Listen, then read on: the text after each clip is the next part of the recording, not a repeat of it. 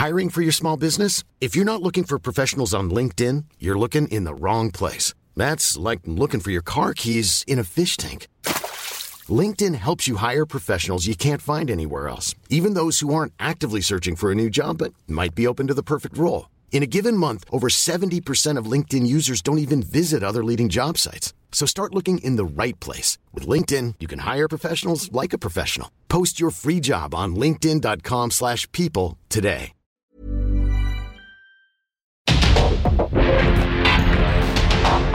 Porque el mundo actual no se entendería sin la economía, las finanzas y los negocios. Acompaña a Mario Maldonado, el columnista de negocios más joven y objetivo del periodismo financiero en su programa. Bitácora de negocios.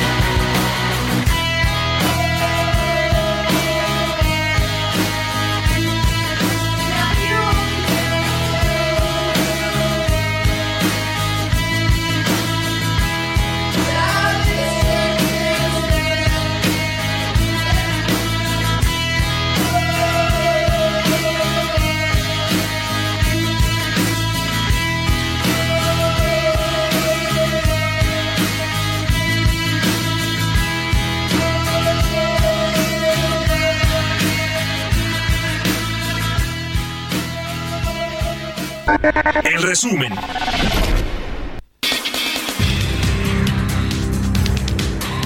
De acuerdo con un informe de Naciones Unidas, se prevé que el crecimiento económico mundial sea del 2.3% en 2023, 0.4 puntos porcentuales más que la previsión de enero, y la predicción para 2024 ha bajado 0.2 puntos porcentuales a un 2.5%. El presidente Andrés Manuel López Obrador señaló este martes que van muy bien las negociaciones para la venta de Citibanamex, la unidad minorista local de la estadounidense Citigroup, y que no va a haber ningún problema si Grupo México es finalmente el comprador. Uno de los posibles compradores es el Grupo México. Y nosotros les hemos eh, transmitido a los consejeros directivos de City Banamex que no hay de parte del gobierno de México ninguna inconformidad, que no hay de parte nuestra ningún eh, problema en que se lleve a cabo esa operación. Analistas coincidieron en que el Banco de México seguirá con una postura firme en su decisión monetaria de este jueves 18 de mayo y dejará sin cambio la tasa en 11.25%.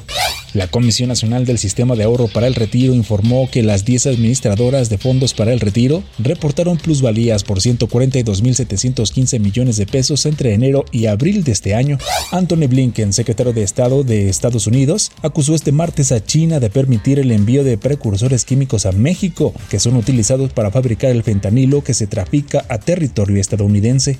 Alberto Otaro, la primer ministro de Perú, afirmó que su país está siendo literalmente atacado por los presidentes de Colombia, Gustavo Petro, y de México, Andrés Manuel López Obrador, quienes han apoyado al exmandatario Pedro Castillo y han criticado el gobierno de Dina Boluarte. Bitácora de negocios con Mario Maldonado.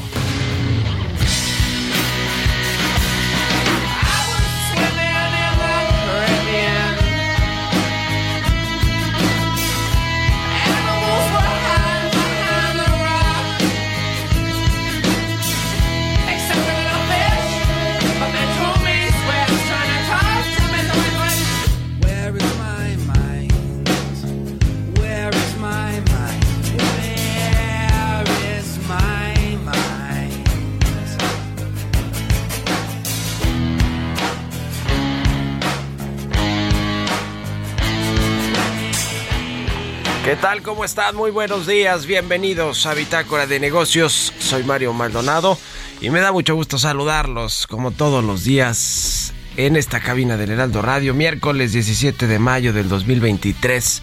Gracias por acompañarnos. Muchas gracias por estar aquí con nosotros y por arrancar con información y con musiquita. Estamos escuchando a los Pixies, se llama Where is My Mind esta canción. Y la escuchamos a propósito de que van a presentarse esta banda de rock alternativo de los Estados Unidos en el, Teatro Metropolitan de la Ciudad de México este próximo 18 de mayo. Estamos escuchando esta semana artistas que van a presentarse en México este mes, esta segunda mitad de mes. Bueno, en este mes, eh, sí, la segunda mitad, ¿verdad? Bueno, bueno, vámonos a otra cosa. Gracias por acompañarnos. 6 con 10 minutos.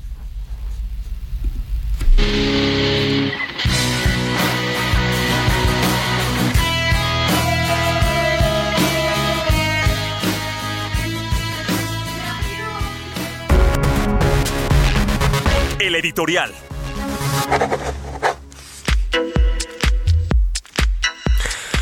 Y pasando a los temas de la relación entre el poder político y el poder económico, esa que dice el presidente López Obrador que ya no existe, pues hoy está más eh, fusionada que nunca parece, ¿eh? pareciera por lo menos. Ayer el presidente López Obrador se reunió con empresarios de su consejo asesor, estuvieron allá en Palacio Nacional. Carlos Jan González de Banorte, Alejandro Valleres del Grupo Val, Daniel Chávez de Vidanta, Miguel Rincón, su compadre, el dueño de Biopapel, Bernardo Gómez del Grupo Televisa, eh, Olegario Vázquez Aldir de eh, pues de los medios de comunicación y de los hospitales y constructoras, tiene muchos negocios, la familia Vázquez y el empresario clave fue sin duda Germán Larrea, quien también asistió ayer a esta comida de tres horas más o menos en Palacio Nacional, donde los multimillonarios pues hablaron con el presidente López Obrador de temas de la economía, de cómo va el, el, sector financiero, el tipo de cambio, las inversiones. Ya ve que hace poco también se reunió con Carlos Slim. ¿Cuántas veces le dije aquí que se ha reunido en el sexenio con Carlos Slim? Como 12, 12 veces, imagínese la cercanía que tiene con empresarios de este tamaño el presidente López Obrador, muchos de los que tienen nada más contratos con su gobierno y en el caso de Carlos Slim pues, relacionado con la línea 12 del metro que se cayó el tramo elevado y dejó 26 muertos y pues hay mucha impunidad todavía alrededor de eso. En fin, entonces se reunieron ayer en Palacio Nacional los magnates con el presidente López Obrador. Le decía que el empresario clave fue Germán Larrea, porque está pues en teoría a punto de cerrar la compra de Banamex. Todavía no se anuncia, hay quienes dicen que ya, que ya, que hoy, que hoy, pero pues no, todavía no, no es el caso. Quizá habrá que esperar algunos días todavía ¿eh? para que se haga el anuncio formal en los mercados, en la bolsa y después me, pues lo dé a conocer Banamex y seguro se hará este anuncio con el presidente López Obrador. No sé si en la foto quiere salir con Germán Larrea porque efectivamente y es muy conocido desde hace mucho tiempo que pues tienen desencuentros que no se llevan bien, que la relación no, no es buena. ¿Por qué? Pues porque Germán Larrea eh, fue eh, uno de los empresarios que financió campañas en contra de López Obrador en el pasado, el del peligro para México, eh, el de no votar por López Obrador en el 18, en el 2012, en fin sin duda alguna, pues no nos queda duda, ¿no? Además, Germán Larrea, pues es de estos empresarios del salinismo, sin, sin, sin duda, que obtuvo varias de las concesiones que tiene ahora y que, y que quieren expropiarle un pedazo, por ejemplo, para, para eh, pues eh, mantener la vía férrea del Istmo de Tehuantepec de este proyecto del corredor transísmico. Eh, acaban de aprobar una ley minera que, aunque diga Germán Herrera que no le va a afectar a su grupo México, que es pues de donde él es multimillonario, él y su familia, pues sí le va a afectar sin duda alguna. Por lo menos eso dicen todos los que están involucrados con el sector minero, la Camimex, los analistas. Y bueno, pues eh, era conocido que no se llevan bien. Cuando pasó este derrame de el río Sonora, pues también Obrador fue uno de los primeros en criticar ese daño ecológico ambiental, lo que está haciendo pues algo similar en el tren Maya y en otros de sus proyectos.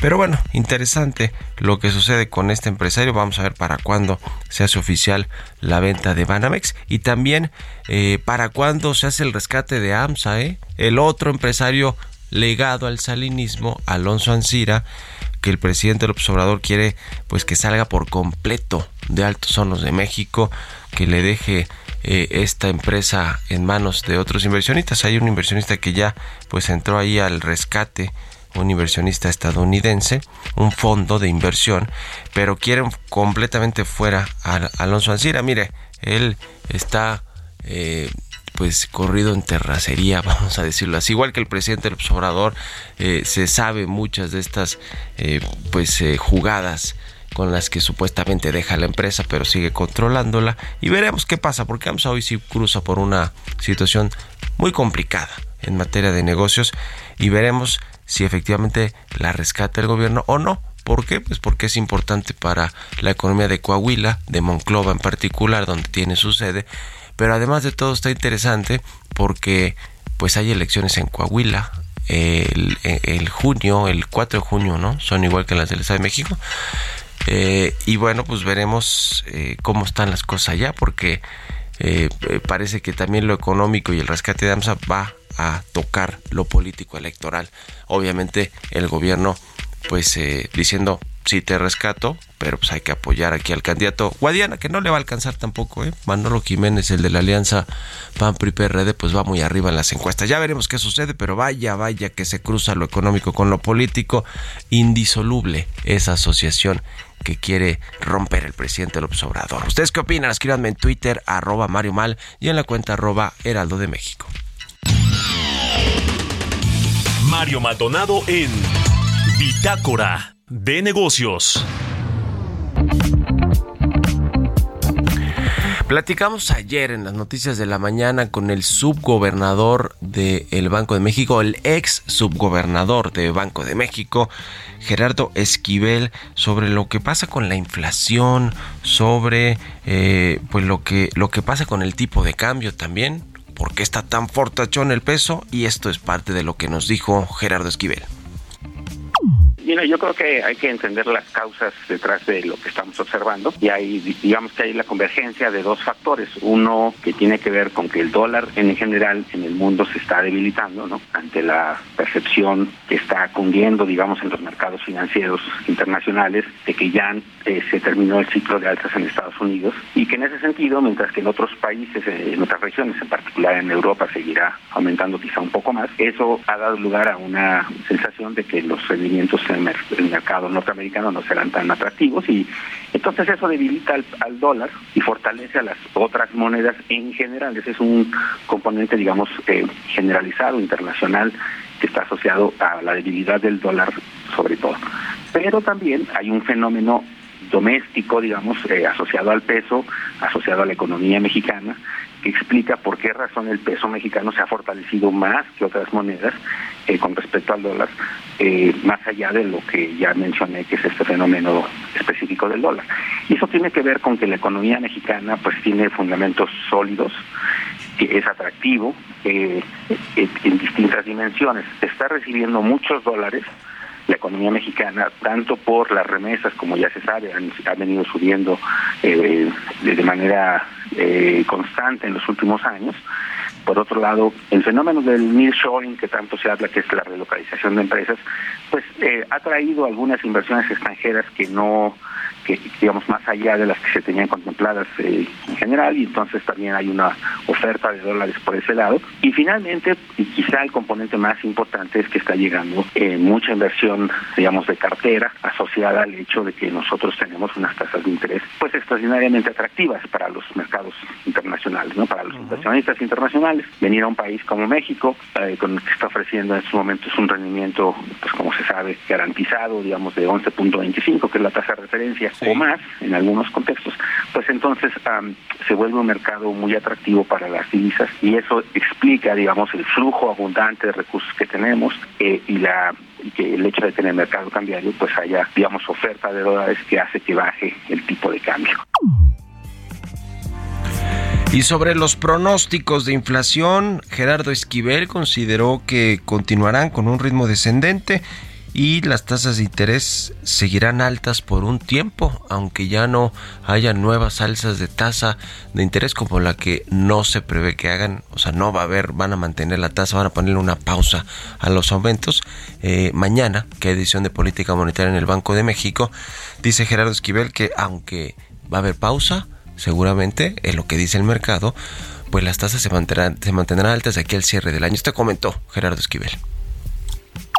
Sí, mira, la la inflación yo creo que va a seguir su, su, su rumbo descendente, digamos, creo que está bajando a un ritmo, pues, es eh, incluso un poco mejor del que el propio Banco de México había esperado en sus últimos pronósticos.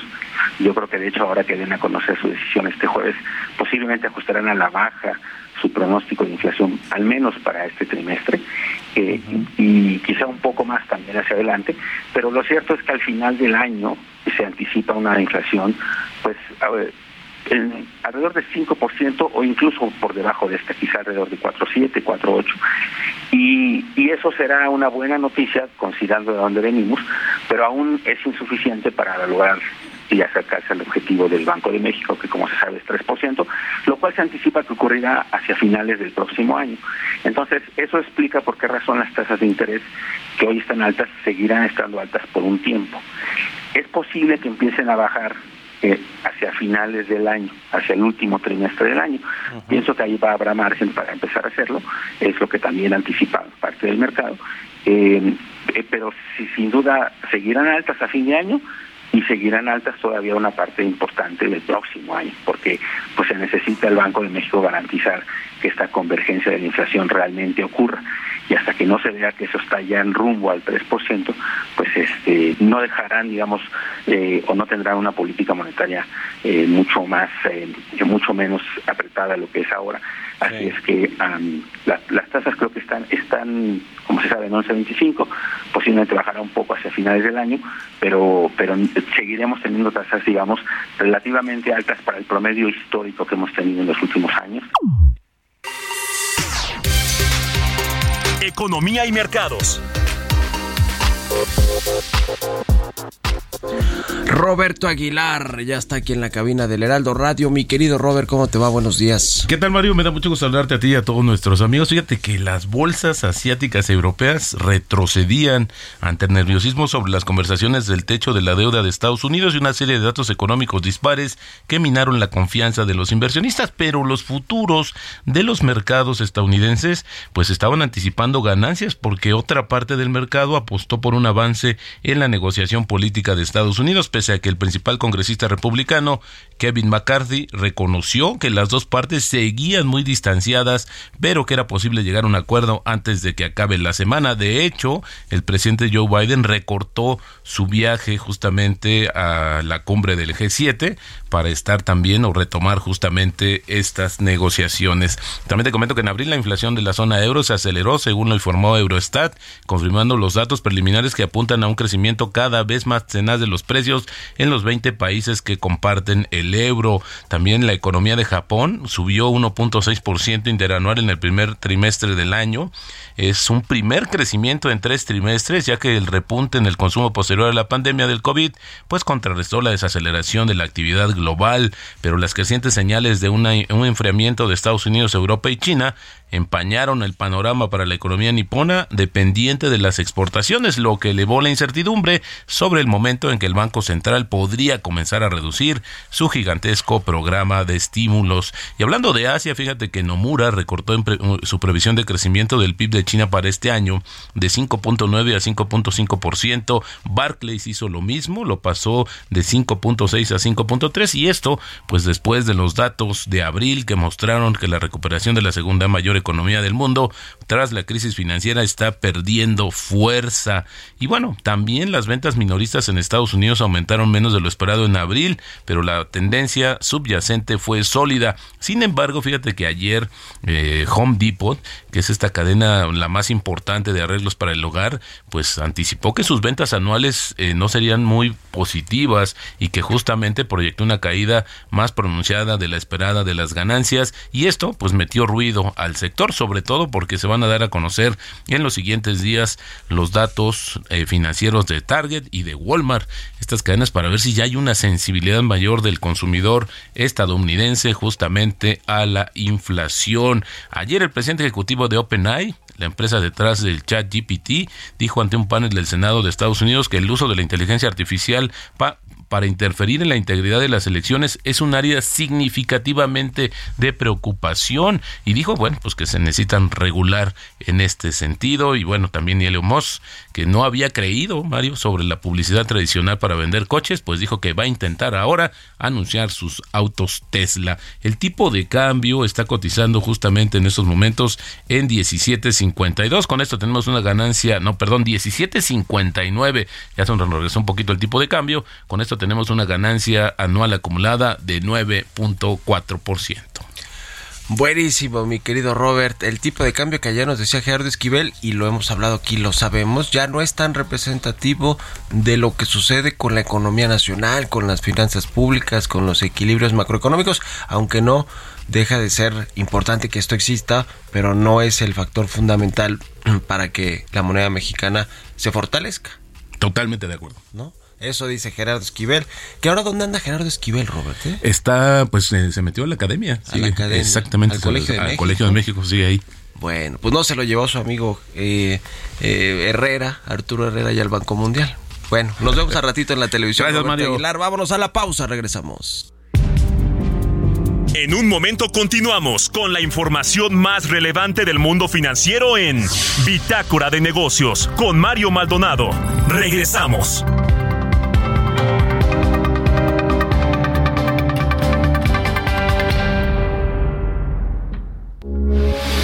Radio, con la H que sí suena y ahora también se escucha. Estamos de vuelta en Bitácora de Negocios con Mario Maldonado.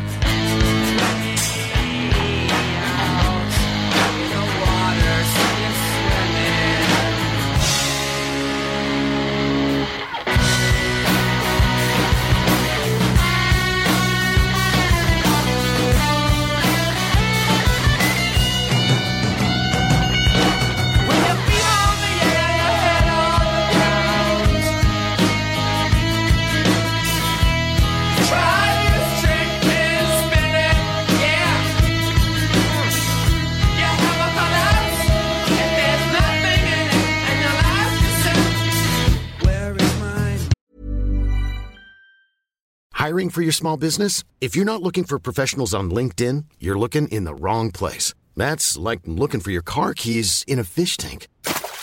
LinkedIn helps you hire professionals you can't find anywhere else, even those who aren't actively searching for a new job but might be open to the perfect role. In a given month, over 70% of LinkedIn users don't even visit other leading job sites. So start looking in the right place. With LinkedIn, you can hire professionals like a professional. Post your free job on linkedin.com/people slash people today.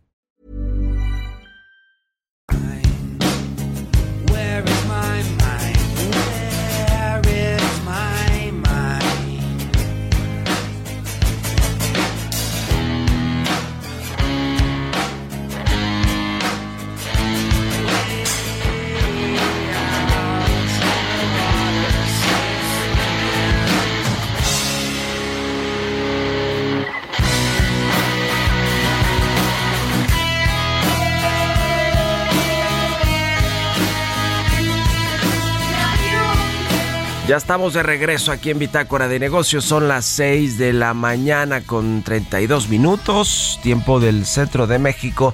Regresamos escuchando un poquito de música antes de irnos con información en esta segunda mitad del programa. Estamos escuchando esta semana artistas que van a presentarse en México en la segunda mitad del año. Es el caso de esta banda de rock alternativo e indie de Estados Unidos, The Pixies. Se llama Where is My Mind esta canción. Es una de las más famosas o quizá la más famosa de los Pixies y que se van a presentar el 18 de mayo en el Teatro Metropolitan de la Ciudad de México, es decir, mañana jueves. Vámonos al segundo resumen de noticias con Jesús Espinosa.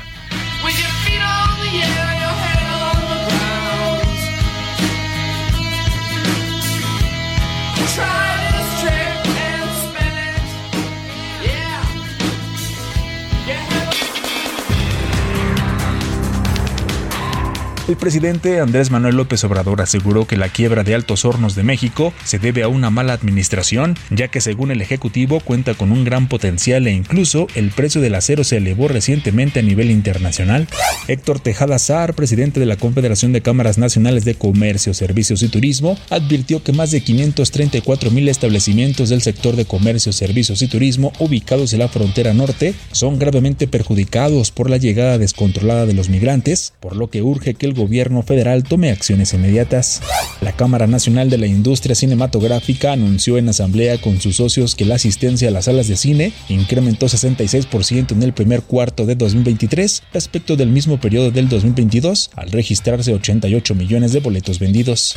El Consejo Mundial de Viajes y Turismo señaló que este año la contribución económica del sector al PIB de América Latina rebasará los niveles prepandemia, ya que aportará 319.5 mil millones de dólares a la economía regional, es decir, 1.2% por encima de 2019. Entrevista.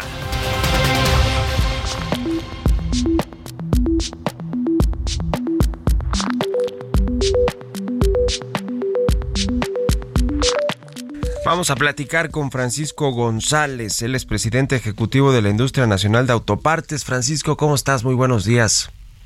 ¿Qué tal, Mario? Muy buenos días. Gusto saludarte.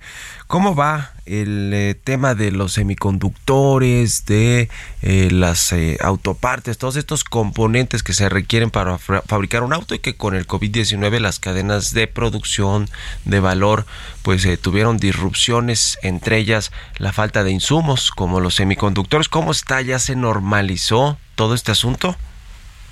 Así es, muy buenos días a todo tu público. Está en la línea de normalización. Nunca va a ser, como dicen, igual exactamente que antes, pero la, de- dejar de producir automóviles por semiconductores va tendiendo a cero. En el momento es 1.3% de la total de producción de automóviles en Norteamérica la que está siendo afectada y entonces esperamos que vaya cada vez de aquí a final de año tendiendo a cero la, la- la problemática. esta idea o plan de crear una planta de semiconductores con inversión de México y de Estados Unidos, ¿cómo va? ¿Ustedes tienen conocimiento? ¿Están participando en la industria? Así es. eh, mira, este CHIPS Act que se llama, este decreto para fomentar la producción de semiconductores de la administración Biden y la reunión que se tuvo en enero en México entre los presidentes eh, Trudeau, eh, bueno, el primer ministro Trudeau, Biden y nuestro presidente, esto eh, permite formar un grupo que fomente la producción de semiconductores. La planta ya está en marcha, está a punto de terminarse de construir en Estados Unidos, lo que viene siendo los wafers y lo que viene siendo la producción física. Pero hay que estar eh, programando y hay que estar teniendo siguientes pasos, no sirve nada más esa producción básica, sino la programación de los mismos, y es donde México entra. México tiene capacidades en muchas partes del país, destaco nuestro Silicon Valley, que es Guadalajara, Bajío, eh, donde muchas empresas ya están al día de hoy programando estos chips, también la parte de Baja California, por supuesto. Entonces va a permitir tener una transición a una modernidad muy interesante con chips precisamente adecuados para la producción automotriz. Pues, Más o menos, ¿cuántos chips? De, platícanos un poquito de cómo funcionan los microprocesadores o estos chips en los autos, en dónde están la mayoría de ellos colocados, un poco para tener una idea, porque pues digamos que la gente normal que no es de, de a pie, pues que no estamos tan al tanto de cómo, de todos los componentes que tiene un auto, que hoy son muchos tecnológicos, eh, no sabemos pues cuántos chips o por qué este, esta escasez generó una crisis auténticamente de producción en el mundo de autos y de vehículos en general. ¿Cu- ¿Cuántos chips, microprocesadores tiene un auto, Francisco, y dónde están colocados eh, particularmente? Mira, ha aumentado el número de chips de 600 chips hace unos 15 años a alrededor de 3.000 chips en la actualidad. Hablo de promedios, obviamente eso es muy, muy abierto. Hay autos que tienen muy pocos, hay autos que tienen muchos más. ¿Y qué son y dónde van? Van en la parte de sensores fundamentalmente. Es el sentido del tacto de los automóviles, podemos decir, desde todos lo- los sen- sensores que se requieren, desde eh, la presión de las llantas en varios vehículos que ya lo tienen, hasta la parte del sensor de lluvias, por ejemplo, requiere tener información de que cayó el agua, o se tiene el sensor, por ejemplo, eh, de en algunos casos son relés muy muy simples, cada vez va cambiando todo más a chips y a semiconductores. Se tiene obviamente en el radio, en los mismos controles de los asientos eléctricos, en todo lo que tiene que ver con electrónica ha estado migrando a chips. ¿Por qué? Porque son mucho más eficientes, mucho más pequeños, eh, no se requieren, entre comillas, bulbos o relés u otras tecnologías muy antiguas, obviamente bulbos nunca entraron, pero simplifica la parte del espacio, del peso y de la reacción rápida que requerimos en muchos sentidos, sensores de velocidad, sensores del el que hace el sonido para cuando ponemos la reversa, etcétera, todo ese todo ese mecanismo de sensores, muchos de ellos independientes son los que tienen que ver con esto, pero hay de sensores a sensores. Hay semiconductores que van más o menos eh, el tamaño, digamos que son carreteritas en un pedacito de plástico, llamémoslo así simple, simplificadamente, en un PVC. Esas carreteritas pueden ser muy delgadas o muy anchas. Las muy delgadas consumen menos electricidad y pueden ir, por ejemplo, en un celular. Las que son más anchas pueden ser, por ejemplo, las que están sustituyendo inmediatamente mecanismos más eh, simples que pueden llegar hasta lo que se- sería más o menos la frontera de los 25 nanómetros, los grandes, y de 3 a 9 nanómetros, los chicos. 3 están en desarrollo, 13 es el más común. Y la, la disrupción que se generó en la producción de los semiconductores fue, eh, ¿por qué? Porque cambiaron todos, bueno, cerraron muchas industrias, obviamente eso paró la producción, pero cuando se reabrieron las industrias, pues también los semiconductores los utilizan en, en el sector de la electrónica, la tecnología para los celulares, las computadoras, las tabletas y muchos otros componentes electrónicos y por ahí fue también el aumento de la demanda, ¿verdad? Esto fue parte de lo que ocasionó el desabasto. Así es, Mario. Básicamente lo- los juegos electrónicos. Sí, Este, cada sí, vez sí, tenemos, obviamente, también, ¿sí? y, y celulares y todo esto. Antes no se usaban tanto eh, y algo importante de decir, el semiconductor, digamos, por cajita se vende más caro en un juego que en un auto. En un auto es una cuestión este adicional, en un juego es algo fundamental. Entonces, los juegos que se tienen, los que juegan jóvenes y niños, pues consumen muchos de estos y pues ese fue el principal disruptor. Pero también otro disruptor ha sido, por ejemplo, el gas neón. El gas neón es el ambiente para producir los semiconductores, o sea, es un gas neutro, se pone para que no haya combustión, que no haya ningún daño a la pieza, y ese gas neón se produce en Ucrania, fundamentalmente. Entonces ha habido una serie de disrupciones, la- el consumo de los semiconductores, la producción de los semiconductores y en algún momento la cadena, como bien comentabas, de cierre de empresas que no permitieron que todo estuviera integrado.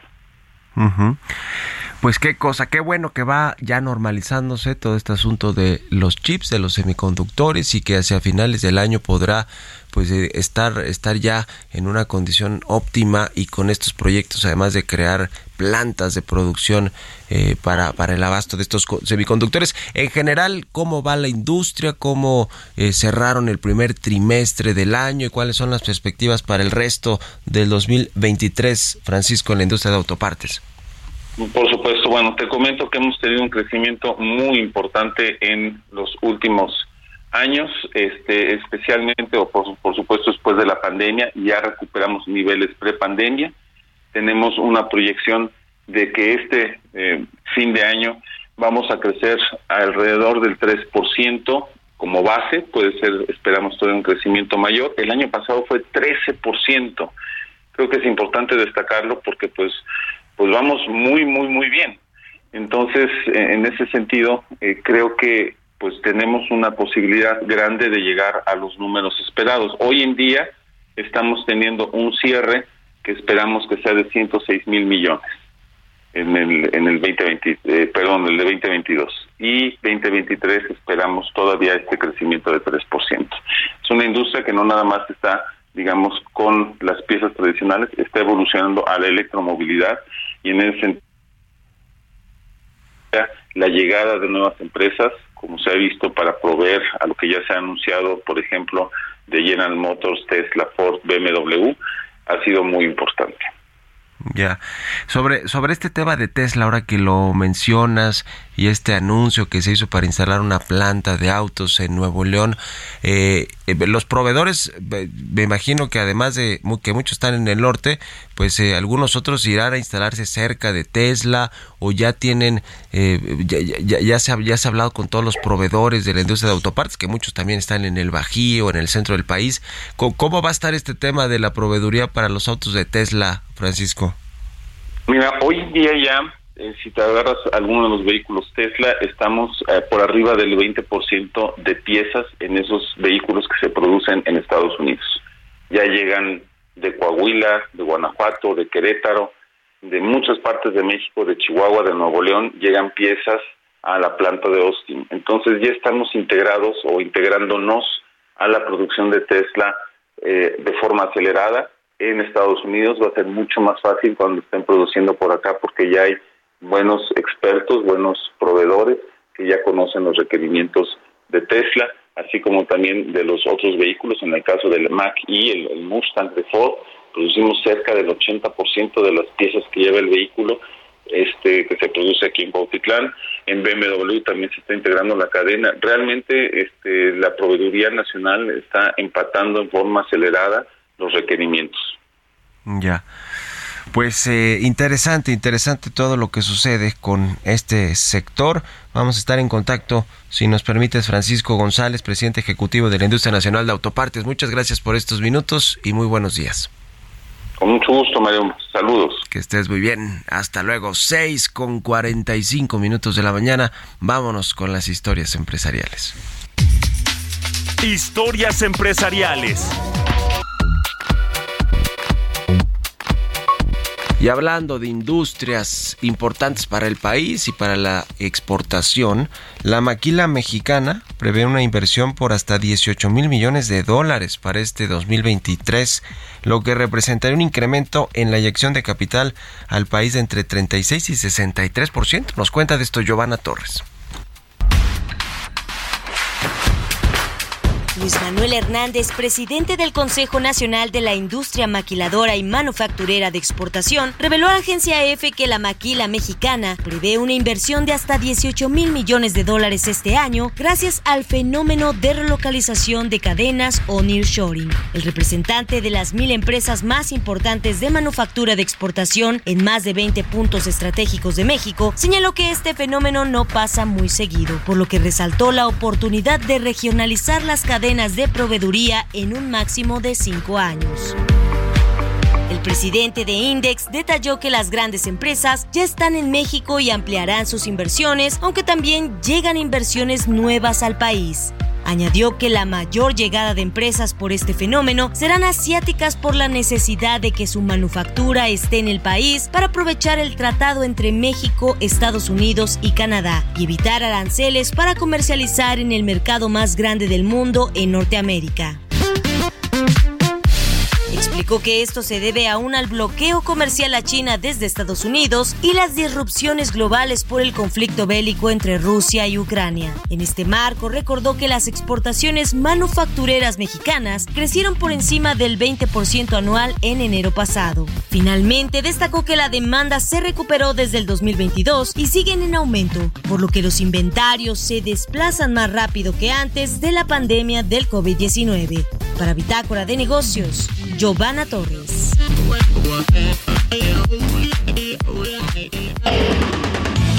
Bitácora de negocios con Mario Maldonado.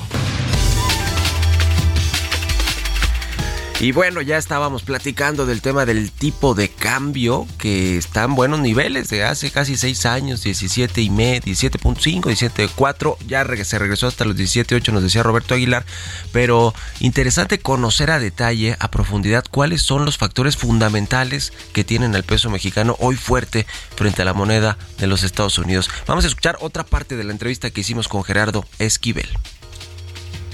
¿Cómo ves este asunto del peso que ya ayer rompió este piso de los 17.5 eh, eh, unidades por dólar? Eh, ¿Va a seguir bajando o no? ¿Cómo ves tú todo lo que hay alrededor de lo que sucede en Estados Unidos con el dólar y en, en México con, la, con el peso, Gerardo?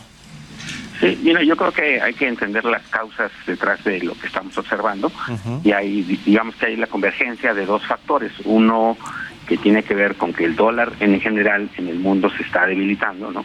Ante la percepción que está cundiendo, digamos, en los mercados financieros internacionales de que ya eh, se terminó el ciclo de altas en Estados Unidos y que en ese sentido, mientras que en otros países, eh, en otras regiones, en particular en Europa, seguirá aumentando quizá un poco más, eh, eso eh, ha dado lugar a una sensación de que los rendimientos en el mercado norteamericano no serán tan atractivos y entonces eso debilita al, al dólar y fortalece a las otras monedas en general. Ese es un componente, digamos, eh, generalizado, internacional, que está asociado a la debilidad del dólar sobre todo. Pero también hay un fenómeno doméstico, digamos, eh, asociado al peso, asociado a la economía mexicana, que explica por qué razón el peso mexicano se ha fortalecido más que otras monedas eh, con respecto al dólar, eh, más allá de lo que ya mencioné, que es este fenómeno específico del dólar.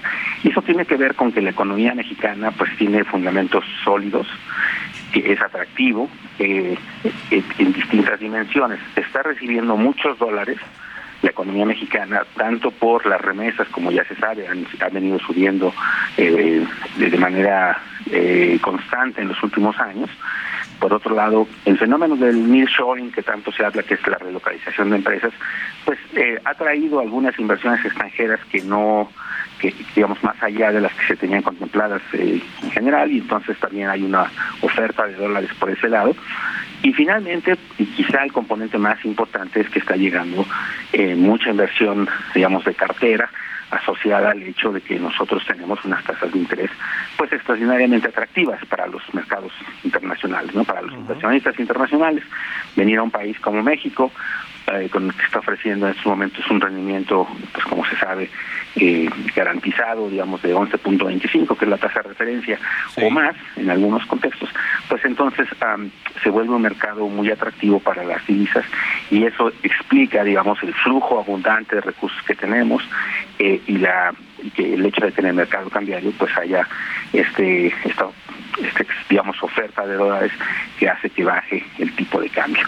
Eh, entonces está asociado a todo eso. Yo creo que estamos en el punto más más más alto del peso, más bajo del dólar, porque eh, posiblemente esto pues ya dejará de ocurrir dado que se anticipa que este la decisión de política monetaria de esta semana que será anunciada este jueves, pues posiblemente el Banco de México anuncie eh, el banco sí el fin del ciclo de alzas y que ya posiblemente no aumentará la tasa. Eso, eso no es mi pronóstico, sino es el pronóstico de los analistas en general. Y eso eh, pues va a dar una señal de que estos flujos que estaban llegando un poco por esta por este diferencial de tasas entre México y Estados Unidos, pues verá que ya no va a aumentar, verá que ya eh, está, se va a mantener estable, de hecho se va a, a regresar, digamos, el diferencial en los 600 puntos base que tra- ha traído durante los últimos meses ya eh, eh, esta tasa y pues entonces quizá terminen los factores que están presionando al tipo de cambio hacia la baja, ¿no? Entonces, am, pero tampoco se prevé que esto se regrese de manera súbita ni mucho menos, porque los factores que están detrás, como ya dije, pues son unos de ellos estructurales, unos de ellos coyunturales, pero en general no anticipo que ocurra una reversión de este fenómeno eh, de manera pronta ni abrupta, ¿no? Sí, hoy eh, en términos así muy puntuales, México les paga mejores rendimientos a los inversionistas, sobre todo a estos de cartera que nos decías, la inversión financiera o golondrina, que también se le conoce, que sin embargo se puede ir en cualquier momento, ¿no? Cuando encuentre mejores condiciones en otros países y entonces ahí eso, eso comienza a, a mover el tipo de cambio. Quiero preguntarte, eh, a propósito de esto, Gerardo, hoy el tipo de cambio es realmente un indicador de fortaleza de la economía mexicana estructuralmente, de sus finanzas públicas, de la macroeconomía, o, más bien ya obedece a muchos otros factores que no necesariamente tienen que ver con la estabilidad y con la fortaleza de, de la economía nacional. Yo creo que es una combinación de ambos, es decir, eh, no podríamos tener un peso como el que tenemos si no hubiera confianza en que la economía mexicana esté sólida, eh, si hubiera alguna percepción negativa de que hubiera algún desequilibrio macroeconómico importante, pues por muy altas que tengamos las tasas no llegarían los capitales, digamos, podemos ver pues economías como, no sé, Argentina, que recién subió su tasa de interés de manera importante, este, pues eso no ocurre, digamos, no van los dólares a esos lugares a pesar de los rendimientos, porque hay dudas, hay incertidumbre. Dentro de todo, insisto, creo que el, el hecho de que esté llegando estos flujos, pues no solo son, no solo responden a la- al diferencial de tasas, sino a que confían en que la economía mexicana está sólida, que no va a haber un movimiento abrupto. Y en ese sentido, pues sí es un reflejo también de la solidez, ¿no? La economía mexicana, como se sabe, es una economía que durante la pandemia eh, mantuvo la disciplina fiscal, a diferencia de lo que ocurrió en otros países eh, latinoamericanos y avanzados.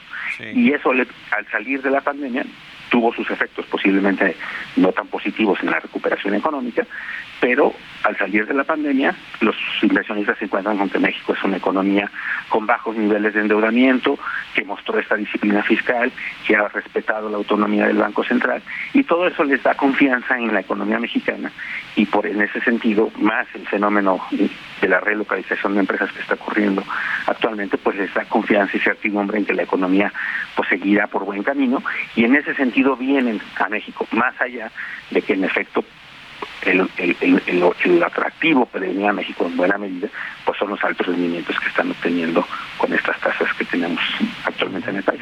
Sin duda. Te agradezco mucho, Gerardo Esquivel, analista económico, ex subgobernador del Banco de México, economista de la UNAM, del Colegio de México de Harvard. Gracias por estos minutos y muy buenos días. Al contrario, gracias a ti, Mario, un saludo nuevamente a todo tu auditorio. Hasta luego. Igualmente. Maldonado en Bitácora de Negocios. Con esto nos despedimos. Gracias por habernos acompañado este miércoles aquí en Bitácora de Negocios. Se quedan con Sergio y Lupita en esta estación. Nosotros nos vamos a la televisión, al canal 8 de la televisión abierta, a las noticias de la mañana y nos escuchamos aquí mañana tempranito a las 6. Buenos días. Esto fue Bitácora de Negocios con Mario Maldonado.